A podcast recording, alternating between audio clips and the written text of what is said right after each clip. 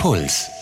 Hey zur Lösung. Hello, schön, dass ihr eingeschaltet habt. Das ist hier ein kurzer Disclaimer nun für unsere Folge Selbstfürsorge. Wir müssen gestehen, wir haben das vor Corona aufgenommen. Ja. Und da konnten wir es uns noch leisten, über unseren Sozialstress uns zu beschweren, also ich zumindest.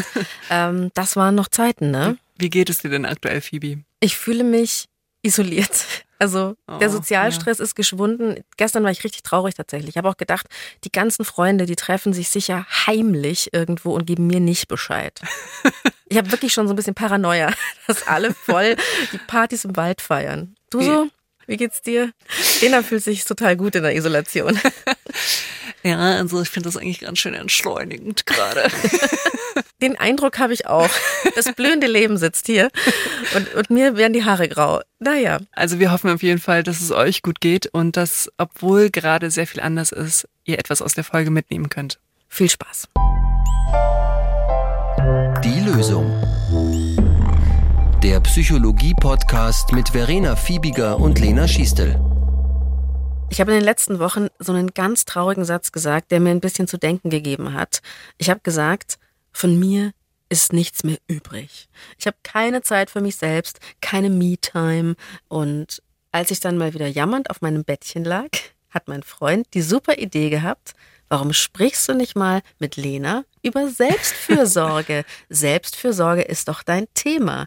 Deswegen bin ich heute exklusiv bei dir, Lena. Nicht auf der Couch, sondern auf einem Stühlchen. Phoebe, was meinst du denn, was er damit gemeint hat? Mit äh, red mal mit Lena über das Thema Selbstfürsorge. Natürlich, dass ich mich in bestimmten Bereichen besser um mich kümmere. Beispiel Rücken. Also, dass ich, wenn ich über Rückenschmerzen lamentiere, einfach ein bisschen Sport mache. Weil mein Style ist ja, dass ich Dinge extrem verschleppe. Also, dass ich dann so lange nichts mache, bis ich mir vor lauter Spannungsgefühlen die Schnürsenkel nicht mehr zubinden kann an den Schuhen. Dann schaffe ich es vielleicht zum Osteopathen, der mich dann so ganz leicht berührt, ja. Und dann bilde ich mir ein, ah, jetzt ist es schon wieder voll gut. Dann schaue ich vielleicht noch ein Rücken-YouTube-Video an, mache das dann dreimal und dann war es das wieder für ein halbes Jahr, bis ich mir wieder die Schnürsenkel nicht zubinden kann. Und so geht es eigentlich seit Jahren. Gibt es aber noch viele andere Themen. Also sich nicht so mit Terminen vollballern. Und er ist auch zum Beispiel öfter dabei, wie ich am Telefon irgendwas zusag und er schüttelt dann schon währenddessen den Kopf und sagt, nein, sag's nicht zu, du hast ja schon drei Termine. Oder ja, vielleicht, dass man auch oft irgendwie so höflich ist, wenn man den anderen nicht auf die Füße treten will. Da fällt mir sogar auch eine Geschichte zu ein. Da war ich bei euch und dein Freund war in dem Moment einkaufen, hat dann, glaube ich, bei dir angerufen, um Bescheid zu sagen, dass wir kurz runterkommen sollen, um mit den Tüten zu helfen. Er, er musste gleich weiter, irgendwie sowas Genau. war das. Dann sind wir runter. Ich habe, glaube ich, spontan nach den großen Fahrradtaschen gegriffen und du wolltest sie mir dann gleich aus der Hand nehmen. Und dann hat in dem Moment dein Freund gesagt, nee, du Lena, kannst du die Fahrradtaschen nehmen? Phoebe hat doch eine Sehenscheidenentzündung. Und dann hast du sozusagen wieder losgelassen und ich durfte die schwereren Taschen nach oben tragen. Lena ist ja auch viel größer und stärker als ich, muss man an der Stelle sagen. Aber lustig, dass du dich dran erinnern kannst. Ja. Stimmt. Also mir wäre es einfach in dem Moment mega unangenehm zu sagen, nee, ich habe Sehenscheidenentzündung, kannst du das bitte nehmen? So will ich nicht sein. Ich will das einfach machen und danach jammern.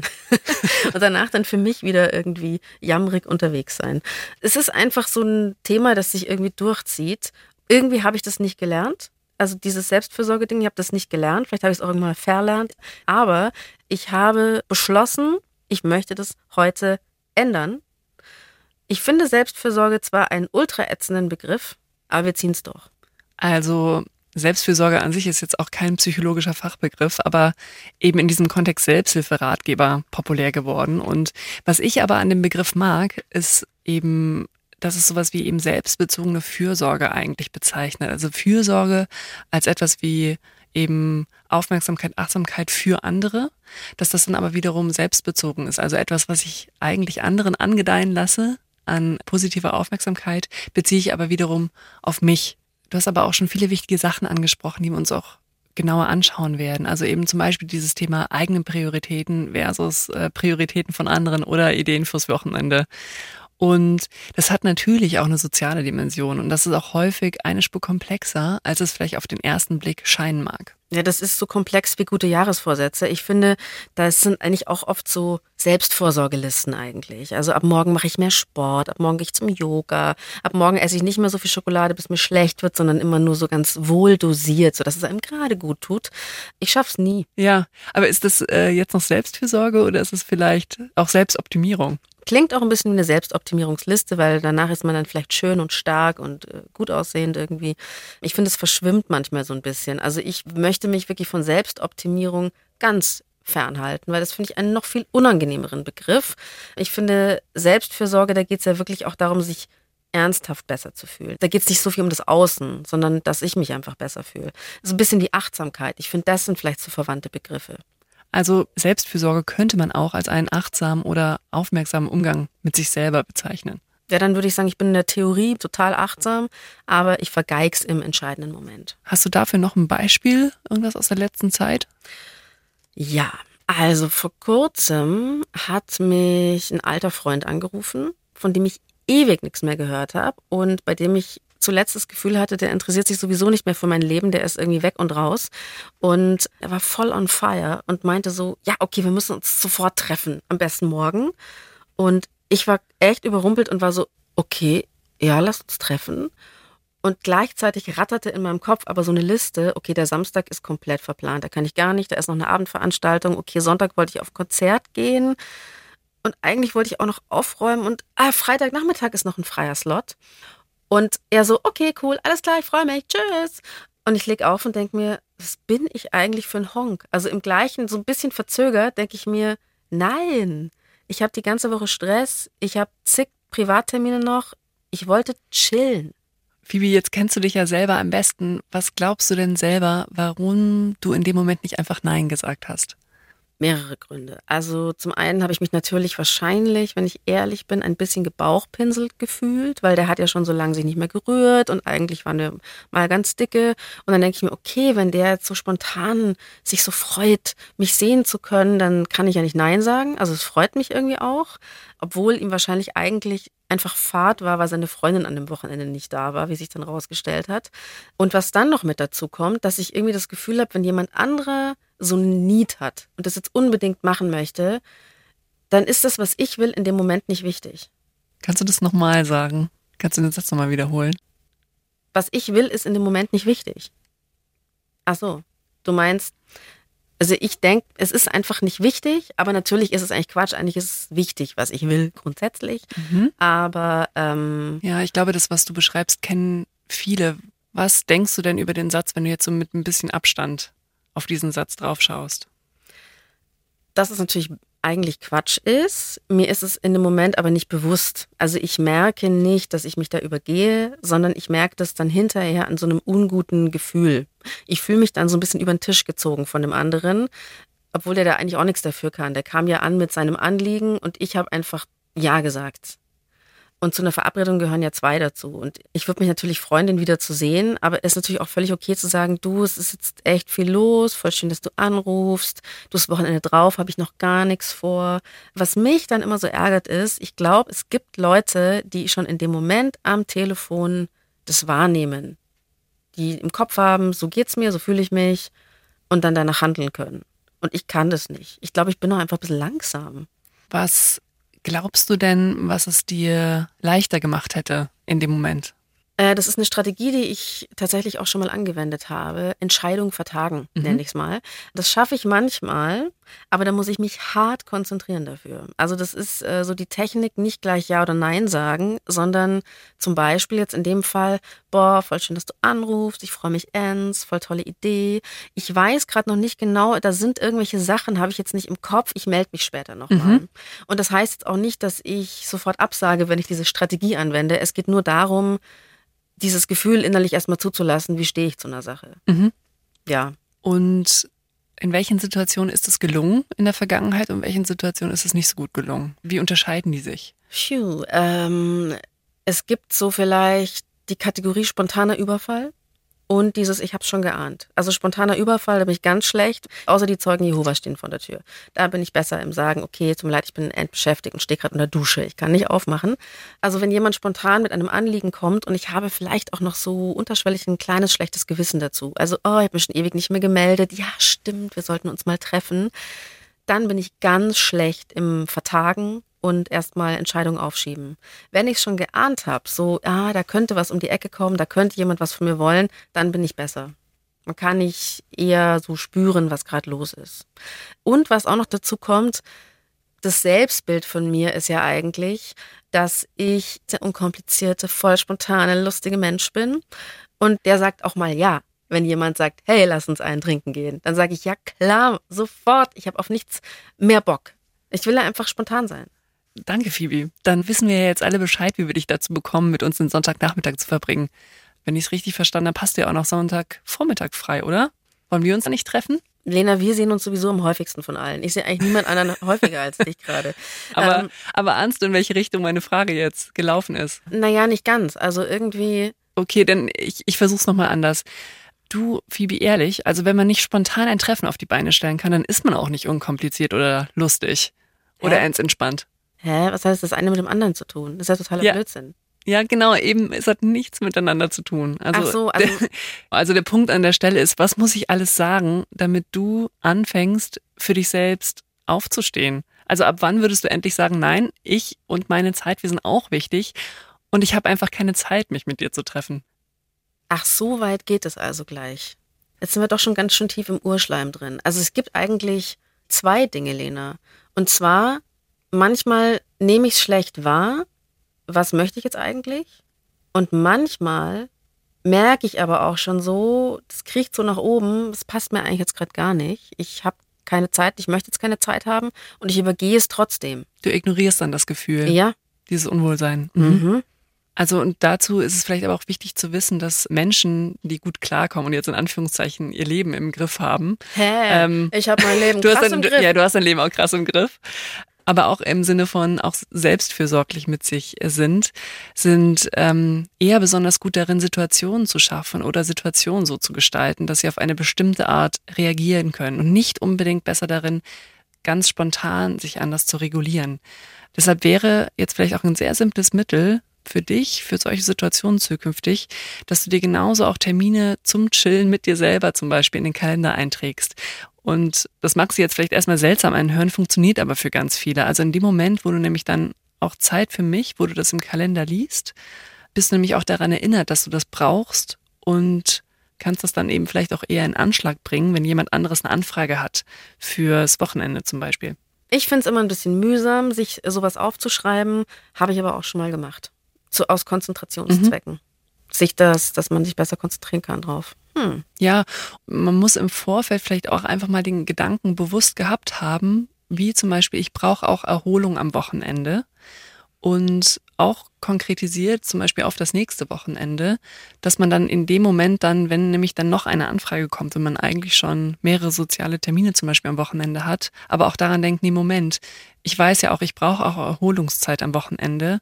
Und dann, wenn man das für sich selber klar hat, auch dann kann man schneller und besser in der Regel auch Nein sagen in dem Moment, wo dann eine weitere Anfrage kommt. Also sich eben proaktiv für sich selber schon einen Plan zu machen. Sonst ist man natürlich immer gezwungen, reaktiv zu entscheiden. Also immer nur auf das zu reagieren, was andere vielleicht für Ideen für einen selber haben.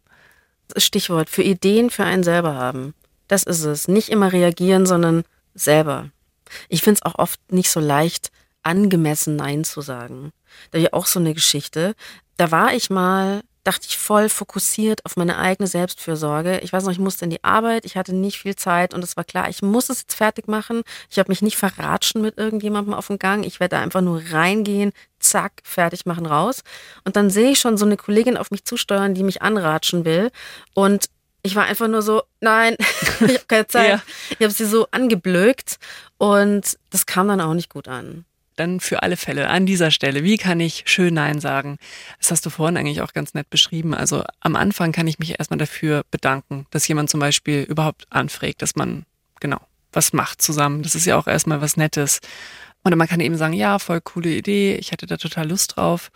Und wenn man dann aber schon spürt, hm, nee, das wird mir wahrscheinlich zu viel, dann schlicht einfach zu sagen, ich habe leider keine Zeit. Du musst dich dann auch in dem Moment nicht dafür rechtfertigen oder zum Beispiel sagen, ja, ich will eigentlich im Pyjama zu Hause bleiben. Das habe ich auch schon festgestellt. Die Profis, die Selbstfürsorge-Profis, die argumentieren nicht so viel rum. Die erzählen nicht immer gleich, was sie alles zu tun haben, sondern die sind einfach nur klar. Ja, es ist, reicht eben wirklich auch ein schlichtes, nee, du, ich habe leider keine Zeit. Und wenn du Lust hast, und das ist natürlich eine elegante Variante, dann kannst du eben einen anderen Termin zum Beispiel vorschlagen. Einen Gegenvorschlag bringen. Einen Gegenvorschlag, genau. Gleich erzähle ich euch von der Zeit in meinem Leben, in der ich es geschafft habe, besser auf mich aufzupassen. Ich sag mal eine sehr, sehr besondere Zeit im Leben einer Frau. Davor wollen wir von die Lösung euch aber auf einen ganz neuen, wunderbaren Puls-Podcast aufmerksam machen, und zwar auf Willkommen im Club.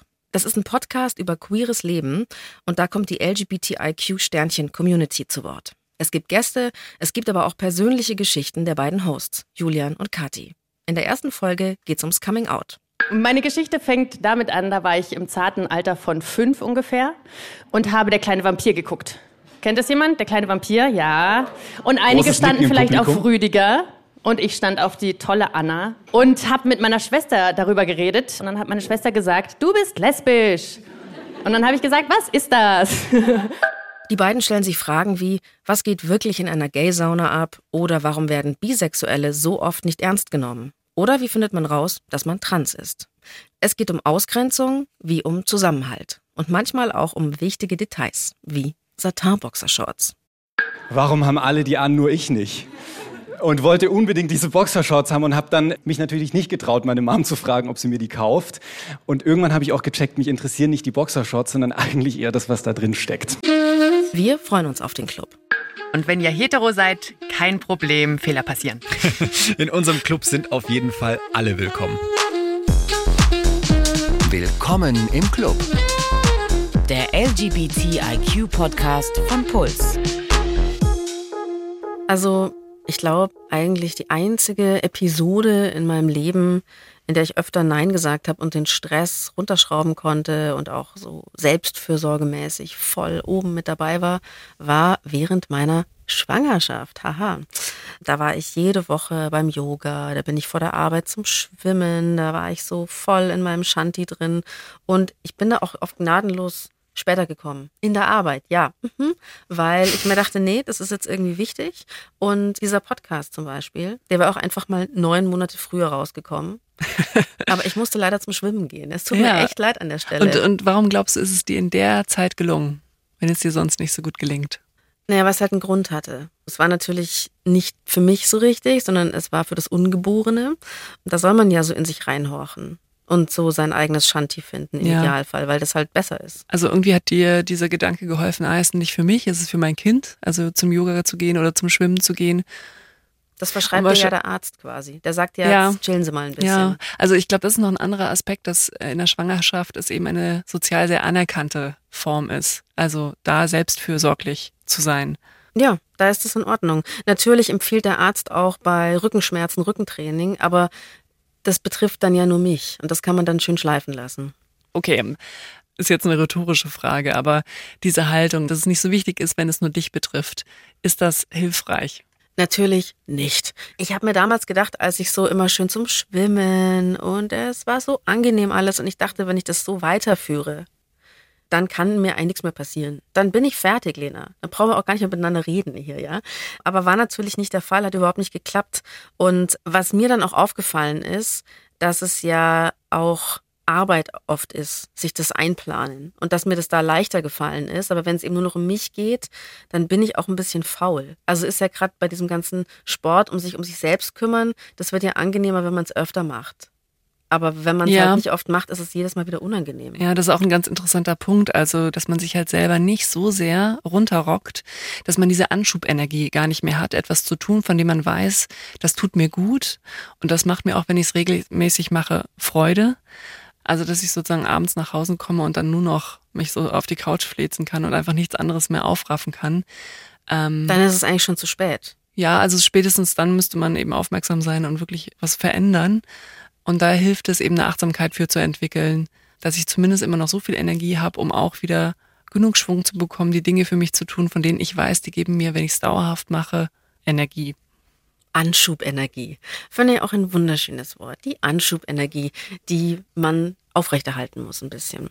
Auch wichtige Frage, muss Selbstfürsorge eigentlich immer gesund sein bedeuten? Also im Sinne von Hashtag Fitness Goal auf Insta, dass du irgendwie schöner, sportlicher, gesunder Mensch bist, der in seiner inneren Mitte steht. Das kommt natürlich ganz darauf an, wie man den Begriff versteht. Also wenn man jetzt in die Self-Help oder Self-Care-Section in einem Buchladen schaut, dann schon. Aber wir haben alle auch Bestrebungen in uns, manchmal ja aus unserem eigenen Leben auszusteigen. Und das ist auch ein Teil unseres Selbst, der manchmal jetzt Fürsorge braucht. Mit Aussteigen meint Lena übrigens immer saufen. Immer. Also, man, man nennt es auch die Festplatte neu justieren. Einfach mal richtigen Rausch haben.